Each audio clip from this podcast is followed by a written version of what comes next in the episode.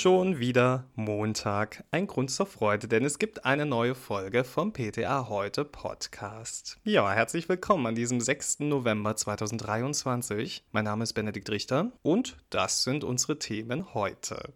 Gefährlicher Beauty-Trend, die Barbie-Droge.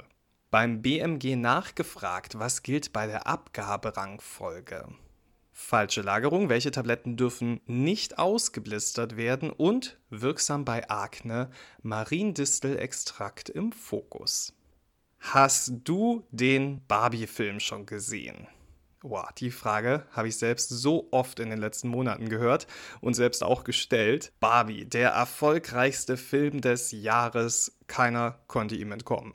Mein Instagram-Feed, der war voll mit Menschen, die sich pink anziehen, um ins Kino zu gehen oder die sich allerhand Merchandise zu der berühmtesten Puppe der Welt gekauft haben. Ja, irgendwann hatte man es dann auch mal über. Ich persönlich fand den Film auch gut, aber was sich daraus für Trends ergeben haben, das hat mich ein bisschen gegruselt, muss ich euch sagen. Das Schönheitsideal, das Barbie verkörpert, da sind wir uns mittlerweile alle einig, ist problematisch. Aber irgendwie setzt es sich dann doch durch und lässt Menschen auf Ideen kommen.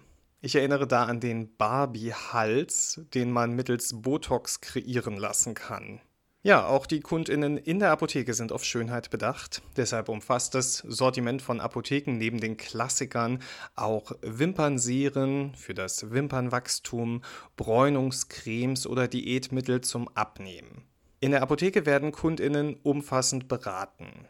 Also zu den realistischen Effekten, was man erreichen kann, zu Risiken und zu Nebenwirkungen. Schwierig wird das Ganze aber dann, wenn Wirkstoffe illegal über das Internet bezogen werden und einfach eingenommen werden. Und im Fokus heute steht für uns mal Melanotan 2. Melanotan 2 bildet das Melanozyten stimulierende Hormon Alpha-MSH chemisch nach. Das führt zu einer gebräunten Haut, erhöht die sexuelle Erregbarkeit und setzt das Hungergefühl herab. Und schon vor über zehn Jahren war dieser Wirkstoff in der Fitnessbranche verbreitet und heute für den Barbie-Look. Und das B-Farm warnte übrigens schon vor zehn Jahren vor der Anwendung. Studien konnten die luststeigernde und bräunende Wirkung eindeutig nachweisen, also das funktioniert. Allerdings hat der Wirkstoff keine Zulassung als Arzneimittel erhalten, da es bei der Anwendung zu sehr starken Nebenwirkungen kommt. Dazu zählen sofortige heftige Übelkeit mit Erbrechen und Kopfschmerzen, negative Einflüsse auf das Herz-Kreislauf-System sowie eine verstärkte Bräunung von Muttermalen. Melanotan 2 steht im Verdacht, ein erhöhtes Hautkrebsrisiko zu erzeugen. Es konnte in Langzeitstudien noch nicht nachgewiesen werden, allerdings gibt es stichpunktartige Hinweise auf einen Zusammenhang. In der Apotheke sollten an Melanotan 2 Interessierte auf die mit der Anwendung einhergehenden starken Verdauungsprobleme und langfristigen Hautschäden hingewiesen werden. Hinzu kommt, dass die Beschaffung ausschließlich auf illegalem Weg über das Internet möglich ist. So kann nicht ausgeschlossen werden, dass das Produkt eine schlechte Qualität und somit fehlende Unbedenklichkeit aufweist. Angeboten wird Melanotan 2 als Injektion, Dauerimplantat, Nasenspray oder Kapsel wobei man sagen muss, keine der Darreichungsformen ist zugelassen. Also dieser Trend ist nicht pink und schön, sondern gefährlich und zeigt mir persönlich auch mal wieder, dass man als PTA vielleicht ab und an Social Media Trends verfolgen sollte, denn wer weiß, wann solche Anfragen mal bei euch in der Offizin landen.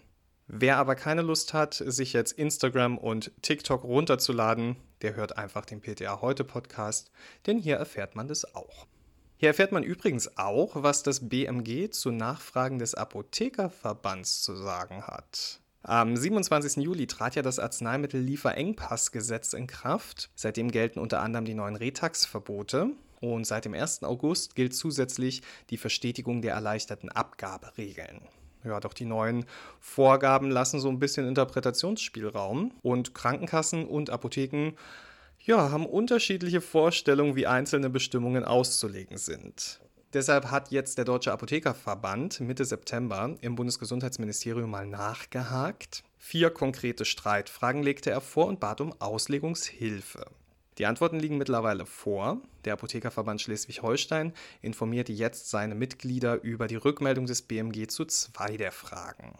Was mit den anderen zwei ist, das erfahrt ihr zum Schluss. Zum einen ging es darum, wie die neue Regelung zum Austausch bei Nichtverfügbarkeit abweichend von den Vorgaben im Rahmenvertrag zu verstehen ist. Der DAV interpretierte sie so, dass die Apotheke nur die erste Stufe der Abgabereihenfolge zu prüfen hat, die der Rahmenvertrag vorgibt. Also ist das abzugebende Arzneimittel nicht lieferbar, dann sei die Apotheke in der Auswahl frei und könne das abzugebende gegen ein wirkstoffgleiches Arzneimittel austauschen. Denn aus DAV-Sicht sollte gerade die aufwendige mehrstufige Prüfung der Abgabereihenfolge erleichtert werden.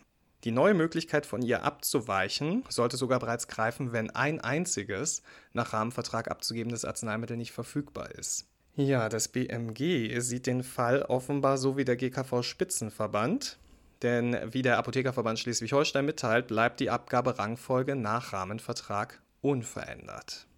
Auch die Frage, ab wann die neuen Regeln des Retaxationsausschlusses anzuwenden sind, hat das BMG im Sinne der Kassen beantwortet. Erfasst seien nur Beanstandungen, die nach dem Zeitpunkt des Inkrafttretens, also ab dem 27. Juli 2023, ausgesprochen werden, nicht hingegen Beanstandungsverfahren, die noch nicht abgeschlossen sind. Der DAV hatte sich auf den Standpunkt gestellt, dass die Neuregelung alle noch laufenden Beanstandungsverfahren unabhängig vom Zeitpunkt der Arzneimittelabgabe oder dem Beginn des Verfahrens umfasse.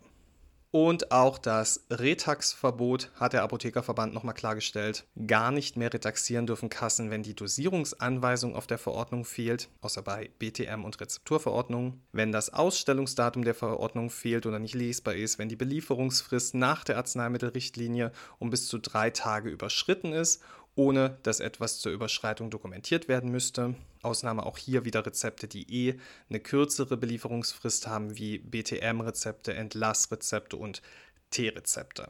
Und Retax ist ebenfalls nicht mehr zulässig, wenn die Genehmigung der zuständigen Krankenkasse bei Abgabe des Arzneimittels fehlt und diese nachträglich erteilt wird, zum Beispiel bei den Einzelimporten. Nullretaxationen sind ausgeschlossen, wenn die Abgabe eines preisgünstigen Arzneimittels unterbleibt, wenn eine Wirkstoffverordnung vorliegt oder das Ersetzen durch den Arzt nicht ausgeschlossen wurde oder die Apotheke bei der Abgabe einen Rabattvertrag nicht beachtet oder die vorgesehenen Verfügbarkeitsanfragen nicht oder nur teilweise vorliegen. In diesen Fällen entfällt allerdings der Anspruch auf das Honorar nach Arzneimittelpreisverordnung. Erstattet wird also dann nur der Einkaufspreis zuzüglich Mehrwertsteuer. Ja, keine Antwort findet sich im Rundschreiben des Apothekerverbands Schleswig-Holstein zu der Frage, worauf sich der Engpasszuschlag in Höhe von 50 Cent beim Austausch von mehr als einem Arzneimittel innerhalb einer Verordnungszeile bezieht. Der DAV ging hier davon aus, dass bei der Verordnung von zwei Packungen in einer Zeile auch zweimal der Zuschlag anfallen müsse. Kassenseite hält ihn nur für einmal abrechenbar und auch zu der Frage, wie die Berechnung abgegebener Teilmengen nach den neuen Vorgaben zu erfolgen hat, bleibt vorerst unbeantwortet. Ebenso bleibt offen, wie das BMG auf den Vorschlag des DAV reagiert hat, die Regelung umzuformulieren, da ihr jetziger Wortlaut aus seiner Sicht ungewollt nachteilig ist. Naja, der November ist ja der perfekte Monat, um auf Fragen der Apotheken zu antworten. Liebes BMG, wir warten da ganz gespannt.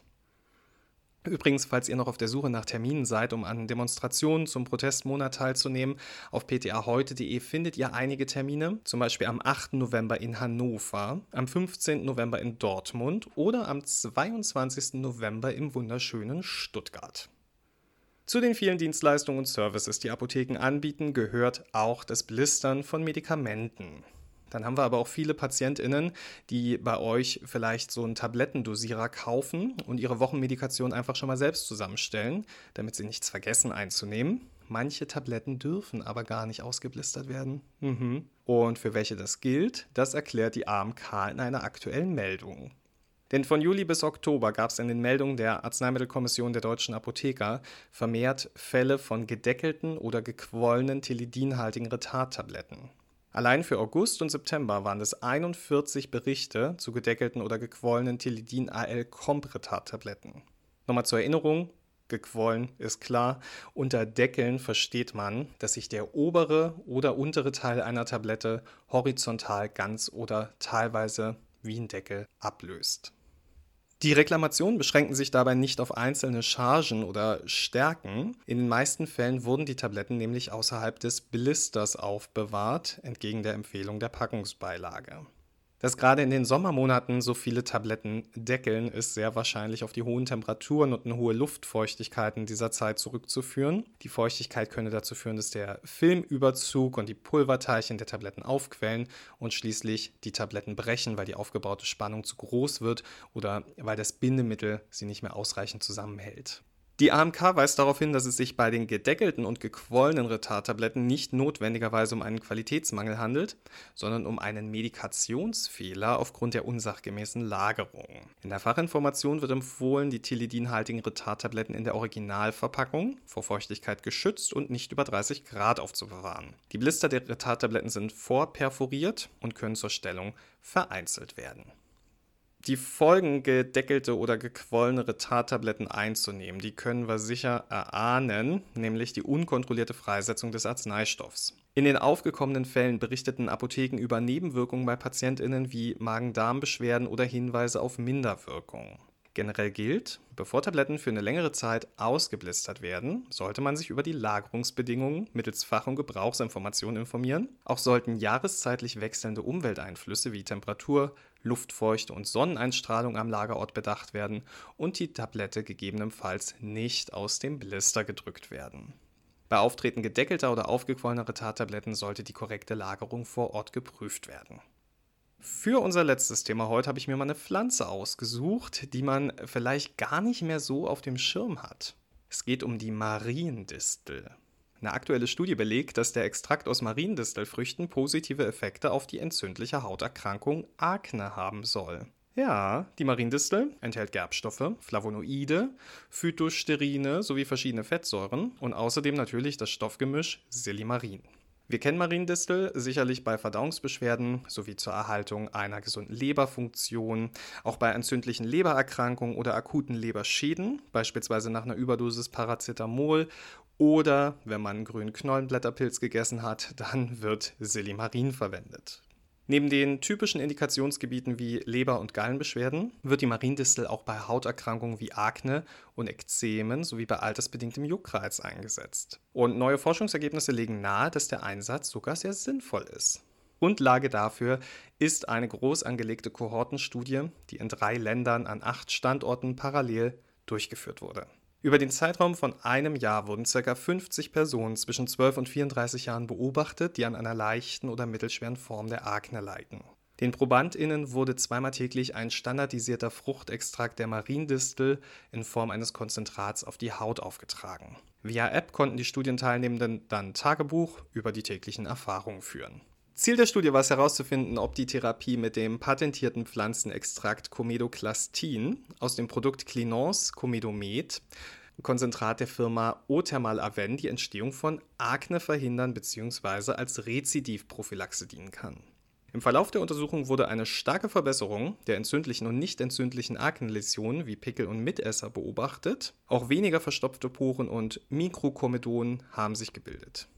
Knapp 75 Prozent der Teilnehmenden konnten bereits nach einem Monat eine leichte bis starke Verbesserung ihres Hautzustandes erreichen. Nach einem Jahr konnten die Akne-Läsionen um ca. 50 Prozent reduziert werden, bezogen auf die ProbandInnen, die bereits zu Studienbeginn darunter litten. Der verwendete Pflanzenextrakt wurde von fast allen Studienteilnehmenden als sehr gut hautverträglich eingestuft, ebenso wurde auch der feuchtigkeitsspendende Effekt des Extrakts hervorgehoben. Die Forschenden geben an, dass sich der Schweregrad der Akne durchschnittlich um eine Stufe verbessert hat. Am Ende des Studienzeitraums waren 85% der Teilnehmenden rezidivfrei. Bei ca. 15% der Teilnehmenden hat sich jedoch der Schweregrad der Akne im Studienzeitraum verschlechtert. Eine zusätzliche medikamentöse Therapie musste angewendet werden. Ja, aber alles in allem sind das doch ganz schöne Aussichten für Menschen, die unter dieser Hautkrankheit leiden, oder?